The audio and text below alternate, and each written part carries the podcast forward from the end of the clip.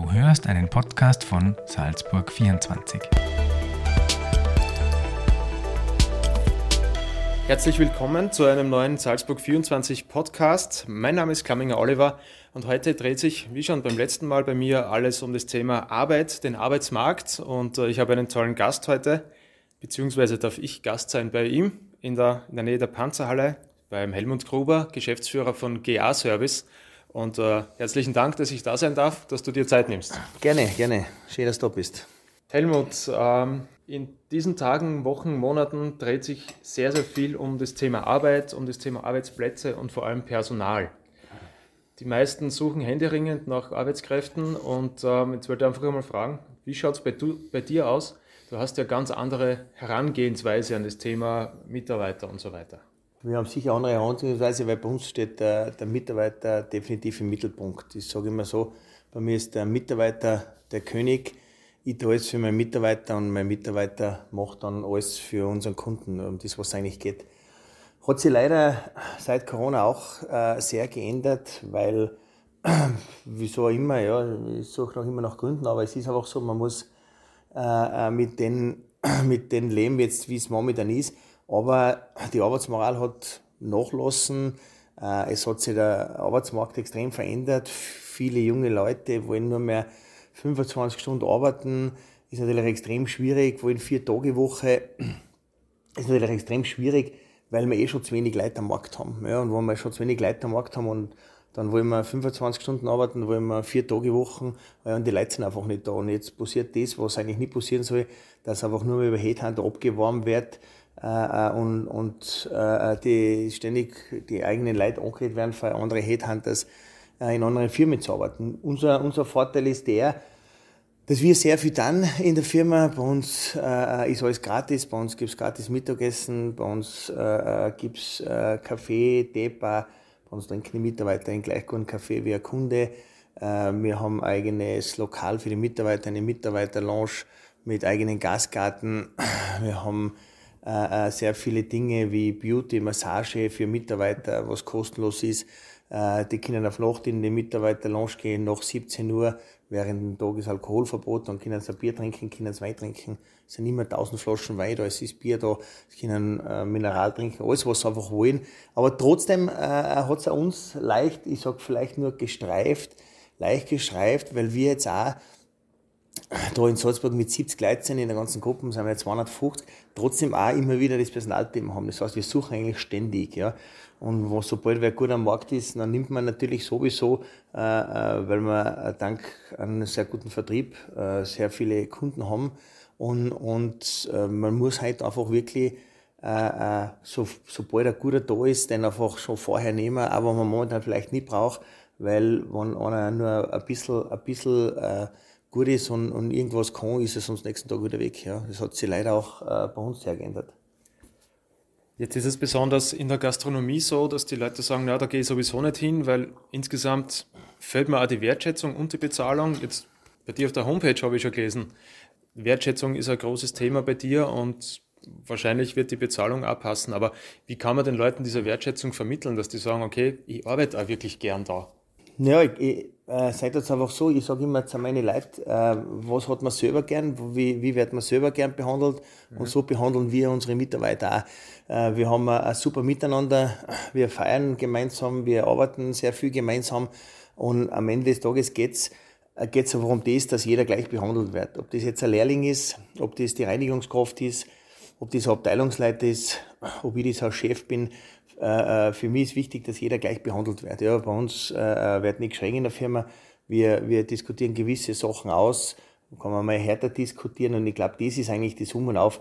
Ich sage immer, behandelt, behandelt die Leute so, wie sie selber auch behandelt werden willst. Ja, und das passiert leider nicht immer. Wir haben es jetzt gesehen, nach der Corona-Zeit, das ist alles, die Leute werden aggressiver, das merkt man auf der Straße, das merkt man im Beruf. Äh, da kann man eh nur einfach selber das Tempo rausnehmen und sagen, hey, schau, das hilft uns nichts. Wir müssen, wir müssen, das habe ich immer schon gemacht, auf die Leute schauen und, und, und das ist vielleicht ein, ein, ein Vorteil von uns, ja, dass wir die Leute immer gut behandelt haben, nicht nur jetzt nach Corona, sondern auch vorher.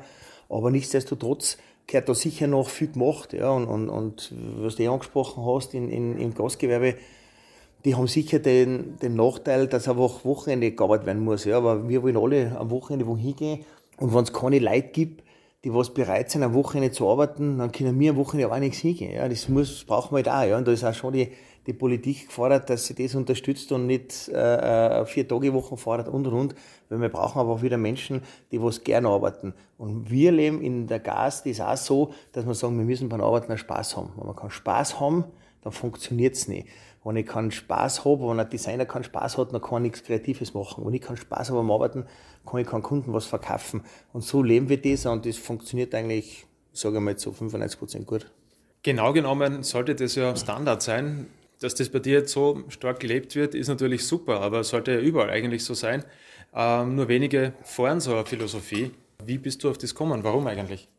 Ne, weil ich, weil ich, wie ich schon zuerst gesagt habe, ich, ich möchte einfach auch meine Leute so behandeln, wie ich selber behandelt werden möchte. Ja. Und, das Problem ist, oder eines der größten Probleme ist sicher die Gier äh, äh, der Firmen, ja. Die, dass, sie, dass sie immer mehr und mehr haben wollen. Ja. Und ich sage immer, das, das, was wir verdienen, gehen wir in der Gas wieder aus. Ja. Es wird dann natürlich auch äh, äh seitens, seitens der Politik nicht leicht gemacht, äh, äh, dass man halt motiviert ist, ein Unternehmer zu sein. Nur ich möchte mir die Freiheit nicht nehmen lassen. Und darum äh, leben wir das bei uns so. Ja. Ich, ich, es gibt eigentlich kein Rezept dafür. Ich finde, ich find, dass es einfach traurig ist, dass man überhaupt sein Mitarbeiter nicht freundlich sein kann. Also wurscht, wie muss ja seinem Kunden auch freundlich sein, als ein Aufreiß. Und äh, für mich ist der Mitarbeiter genauso wichtig wie mein Kunde, weil ich hilft nichts, wenn ich einen Haufen Kunden habe und keine Mitarbeiter habe. Und, und das ist eigentlich, glaube ich, Großteil ist sicher die Gier schuld und die Gier, wissen wir, ist ein schlechter Ratgeber und das passiert leider äh, zu vielen und das hat sich jetzt mit, nach der ganzen Pandemie noch einmal verschärft und ist noch ärger geworden, weil es natürlich auch leider äh, äh, sehr viele Firmen schlecht geht. Wir haben selber sehr viel Geld verloren und, und da muss man sich jetzt selber wieder bei der Nase nehmen und wieder vorne anfangen und es wird dann natürlich auch von der Politik nicht leicht gemacht, aber nichtsdestotrotz geht es nur, wenn man die, gescheit, die Leute gescheit behandelt, weil sonst steht man irgendwann einmal da und dann ist sowieso vorbei. Ein großes Thema ist eigentlich immer diese Work-Life-Balance, vor allem jüngere, jüngere Generationen, ähm, die wollen, wie du auch gesagt hast, am Wochenende rausgehen und so weiter. Hast du da gemerkt in den letzten Jahren, dass sich da einiges verändert hat bei den Mitarbeitern? Ja, definitiv verändert sich das. Ja. Es, äh, äh, die Leute wollen mehr Freizeit haben. Ich, generell, ich verstehe das auch ist für mich ja kein Thema. Die Frage ist das, äh, wenn ich nicht 40, 45 Stunden arbeite, wie leiste ich mir die Freizeit? Das ist immer das nächste Thema.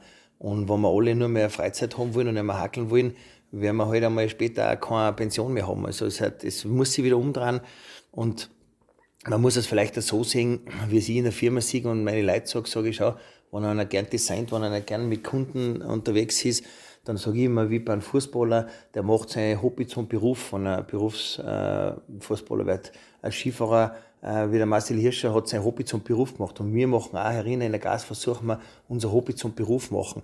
Und dann sage ich einfach, okay, von Montag bis Freitag ist Work und am Wochenende ist, ist, ist äh, Freizeit, das passt da.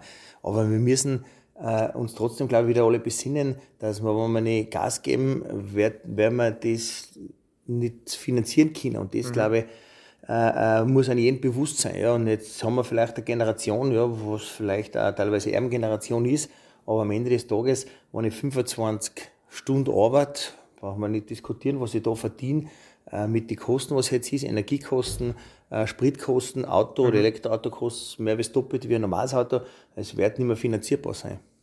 Ich habe gesehen auf deiner Homepage, du suchst auch ähm, sechs Stellen, glaube ich, hast du ausgeschrieben. Du wirst wahrscheinlich auch schon einige Vorstellungsgespräche geführt haben.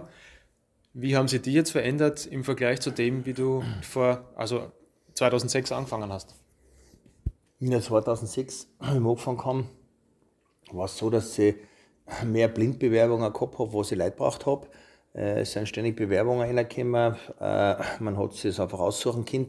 Man hat gesagt, okay, passt, ich nehme den, äh, der ist einfach besser. Es war halt für einen Bewerber weit schwieriger, einen guten Arbeitsplatz zu kriegen. Und heute ist genau umgekehrt.